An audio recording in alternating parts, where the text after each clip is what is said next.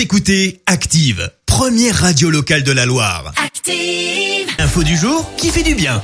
Avant la météo, voici l'info du jour qui fait du bien. Et ce matin, nous parlons écologie, Clémence. Oui, transformer une décharge en espace vert sur le papier, ça semble un peu compliqué. Eh bien pourtant, à New York, c'est une réalité. Le site connu comme la plus grande décharge du monde est devenu le parc Fresh Kills. Alors ça se situe au sud de Manhattan. C'était un lieu où on enfouissait notamment les débris des tours du World Trade Center.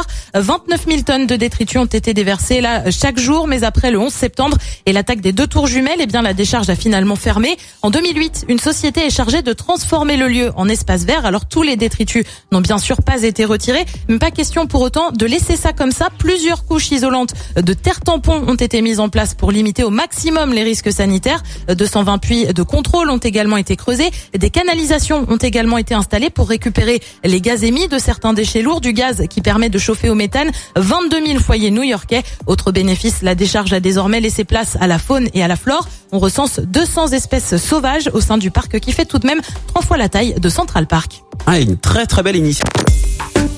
Écoutez Active en HD sur votre smartphone, dans la Loire, la Haute-Loire et partout en France, sur activeradio.com.